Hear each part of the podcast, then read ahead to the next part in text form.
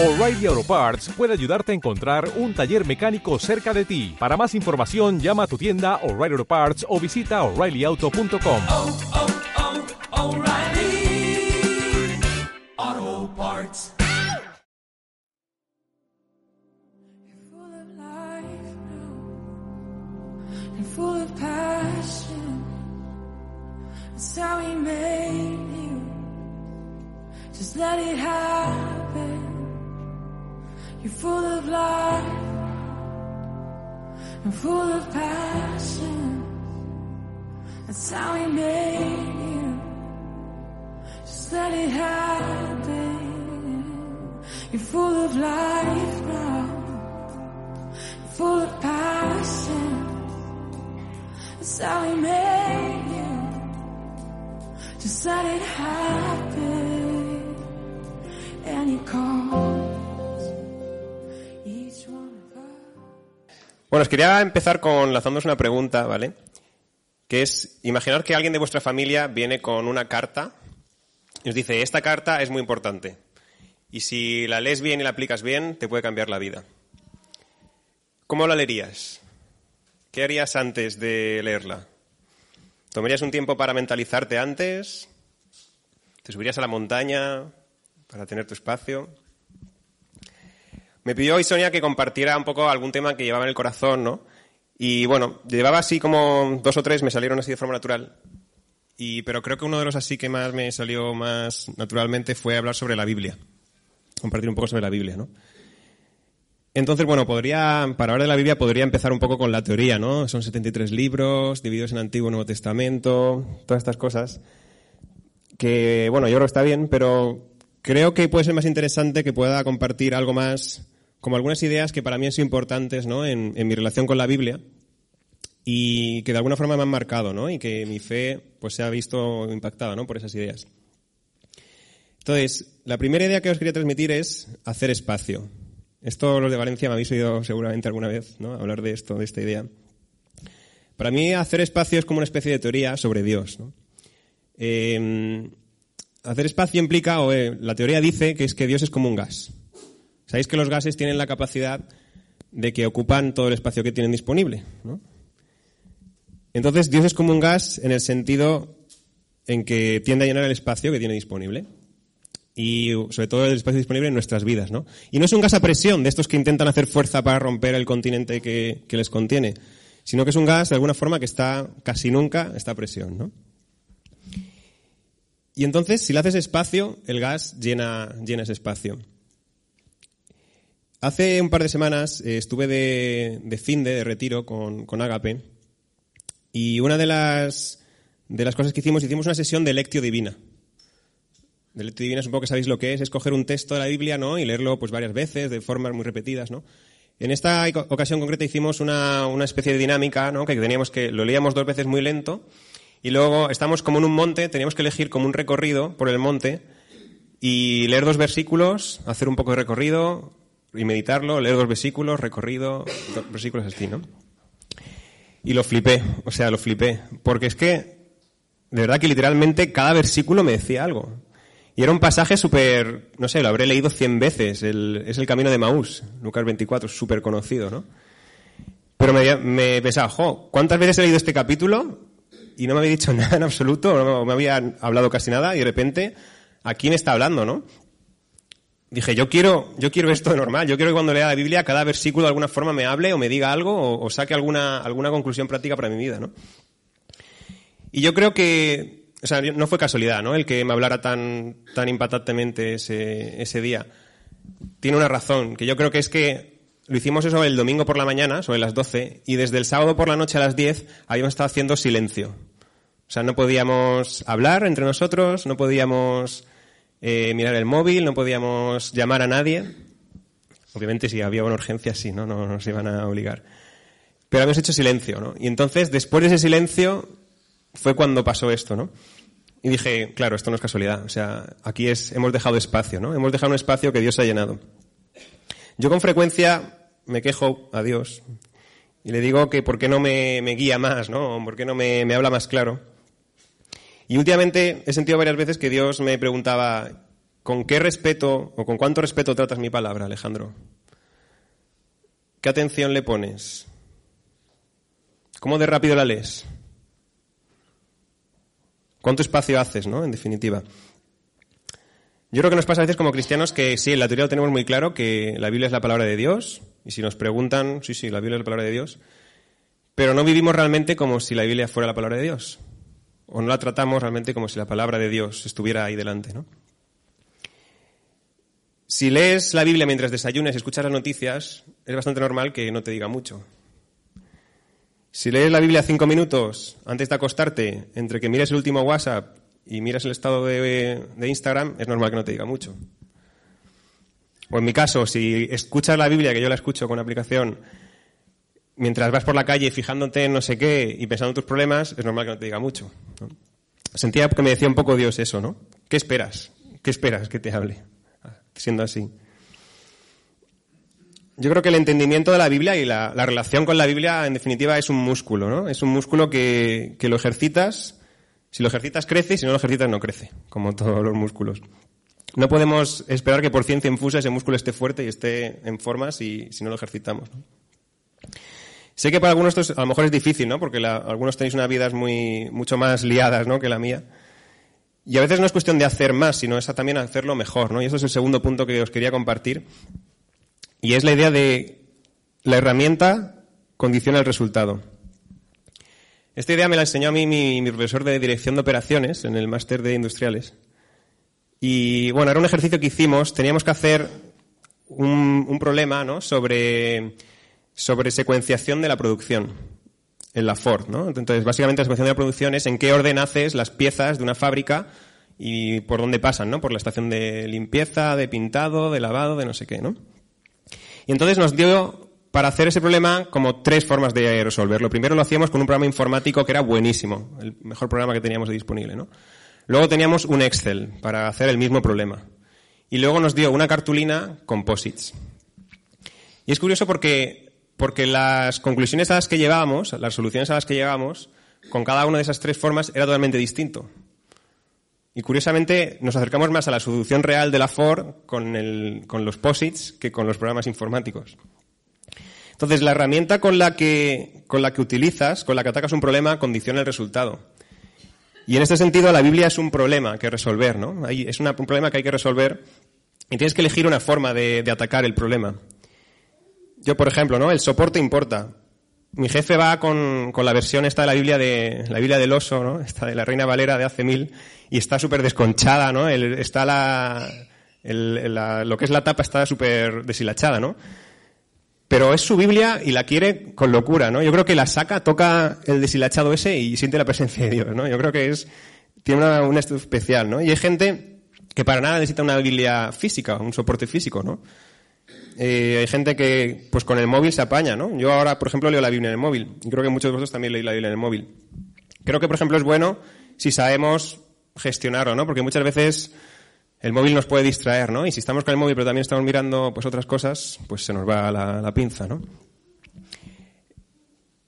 Yo, por ejemplo, sé que por la mañana eh, yo puedo leer la Biblia, pero lo hago antes de conectar los datos.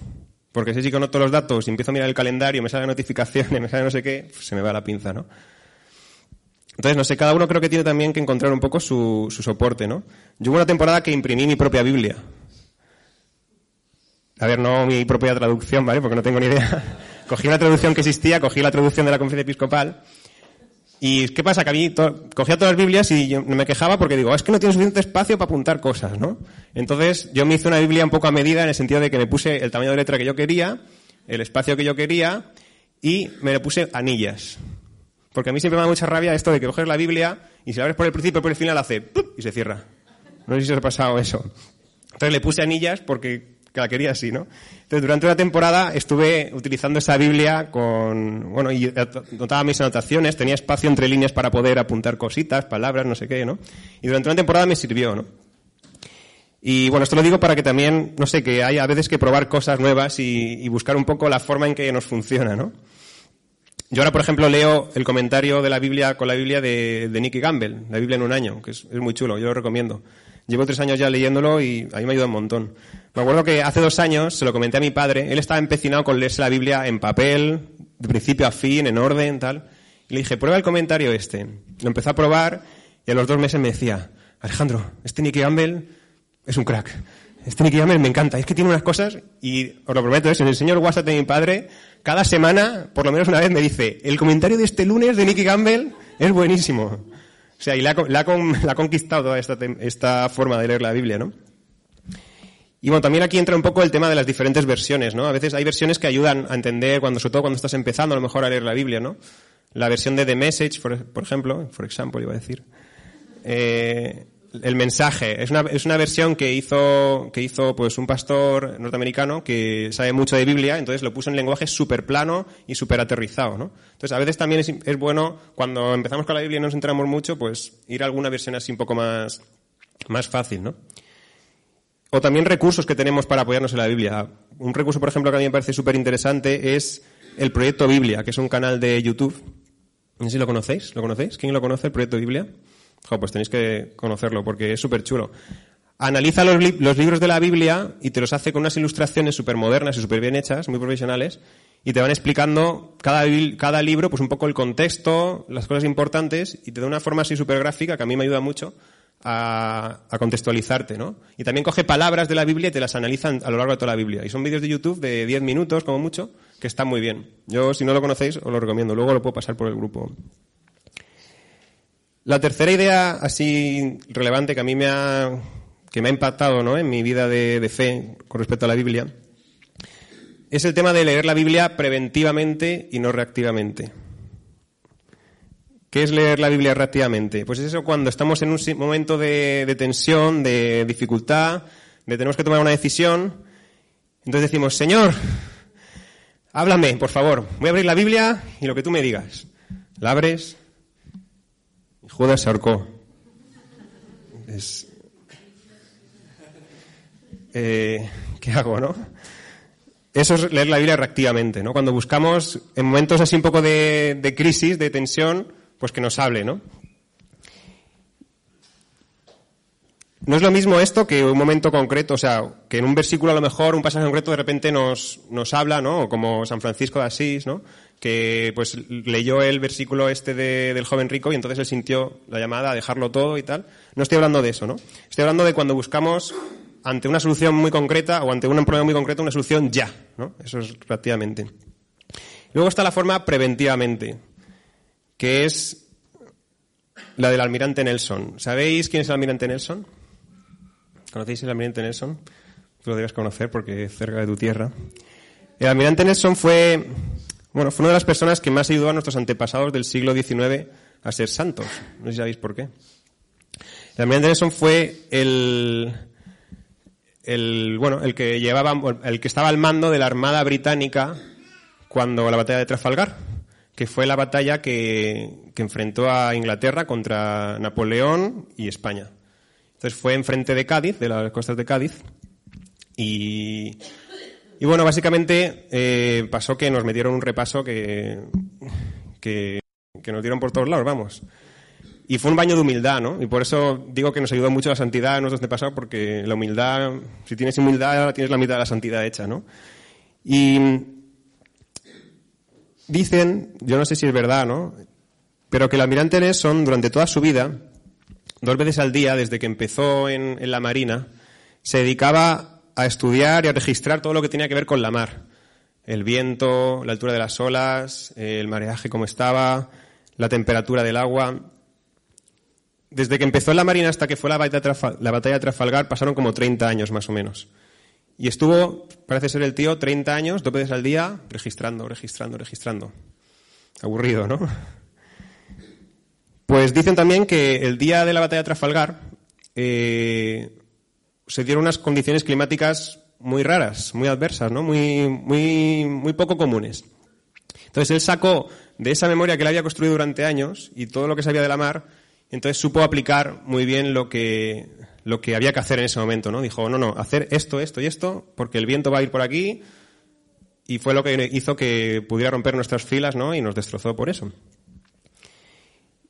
Y yo creo que eso es un poco lo que a veces nos falta a la hora de leer la Biblia, ¿no? Queremos una solución a veces rápida y no nos damos cuenta que, que es más a largo plazo.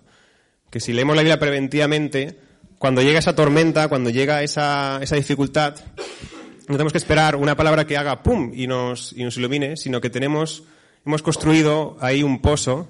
La verdad de Dios ha ido entrando poco a poco, poco a poco, se ha ido quedando, de forma que cuando llega ese momento no tienes que, no tienes que, que recibir una luz súper fuerte, ¿no?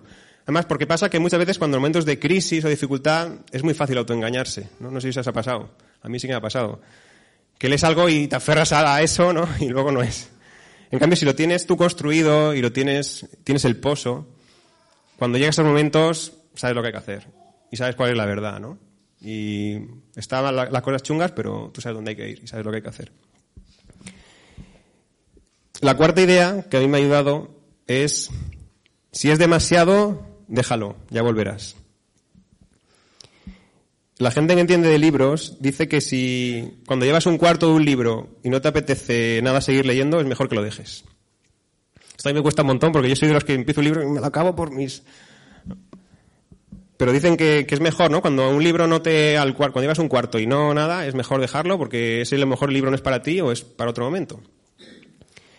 Yo creo que en general también se puede aplicar a la Biblia esto, ¿no? Cuando ves que empiezas con, un- con alguno de los libros de la Biblia y es que no hay forma, a lo mejor no es el momento. Es mejor, a lo mejor, dejar un espacio, pasar a otro que te, hable un poco más o que sea un poco más sencillo.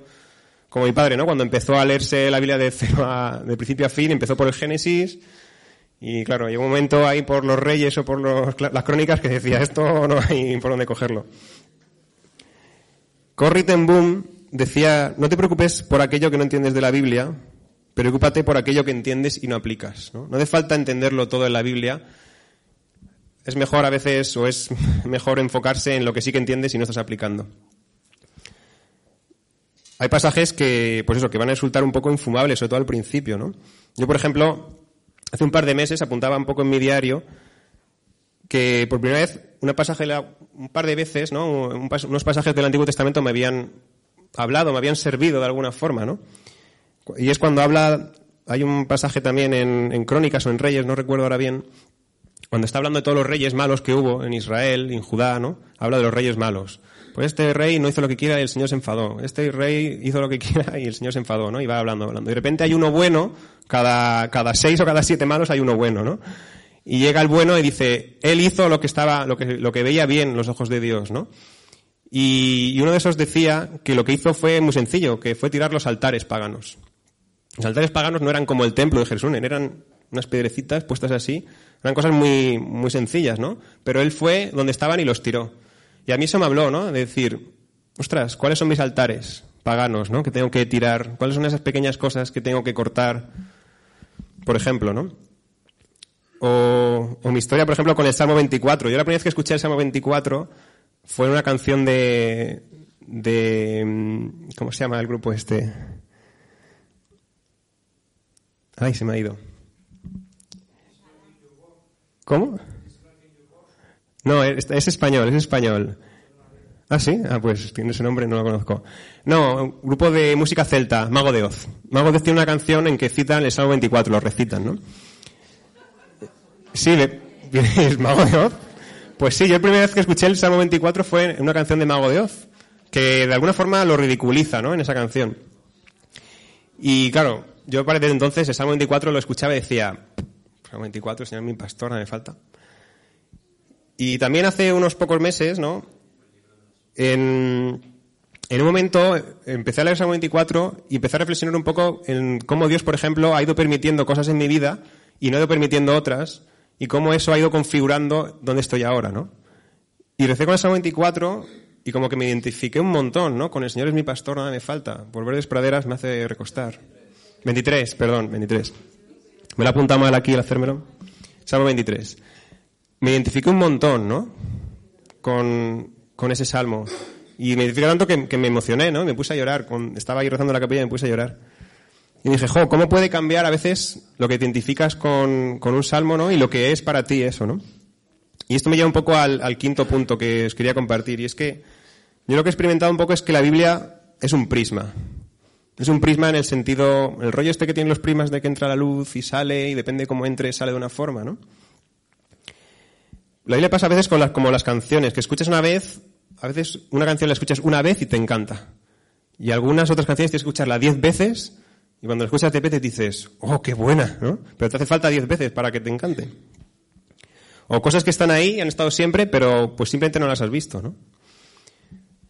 Yo me voy dando cuenta que hay cosas en la Biblia que, que no entiendes hasta que no pasas circunstancias concretas, ¿no? O tienes vivencias concretas.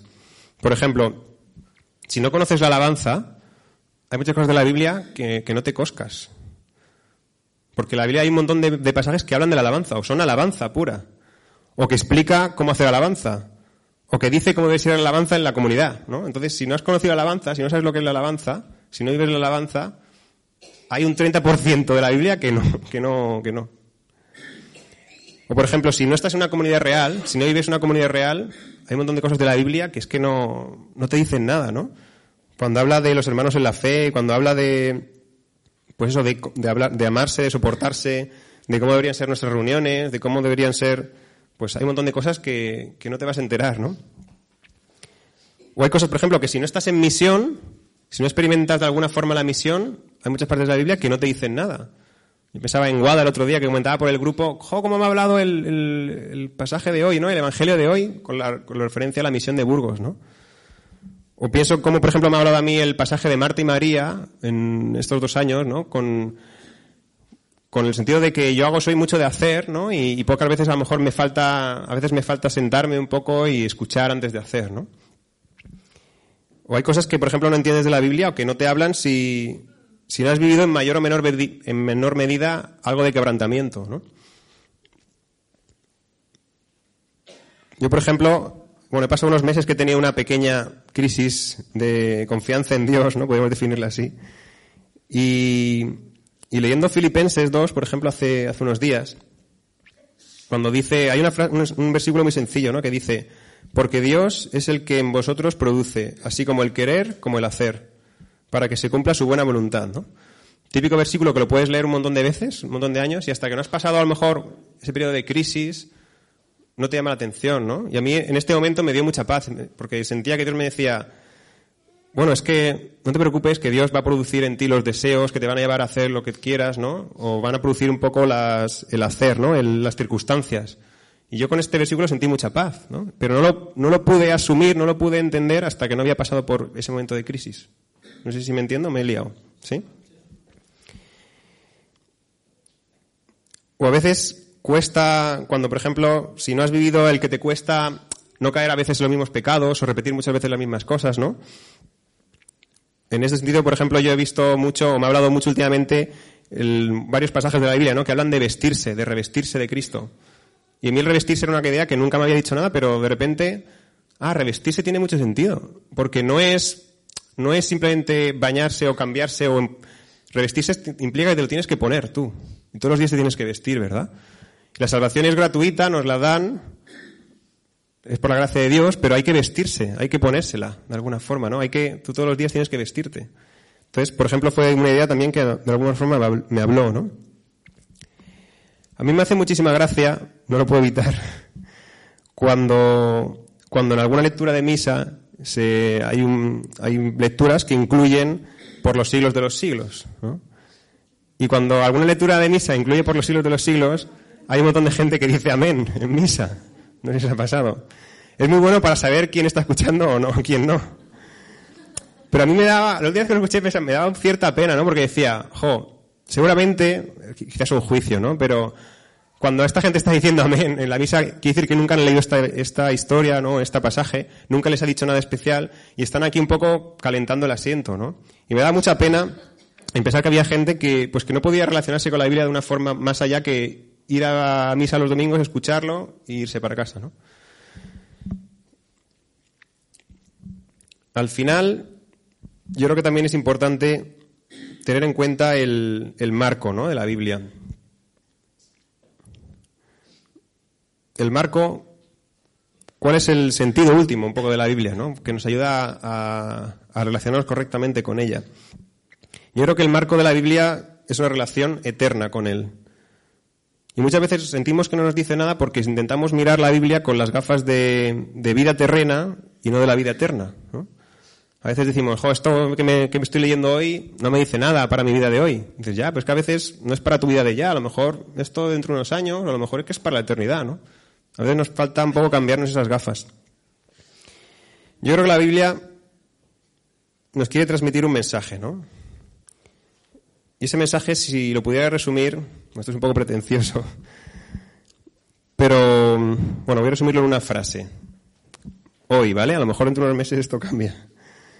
Pero si lo tuviera que resumir yo el mensaje de la Biblia en una frase, creo que sería, da igual todo, da igual todo, salvo que aprendas a confiar en Dios y que busques su voluntad.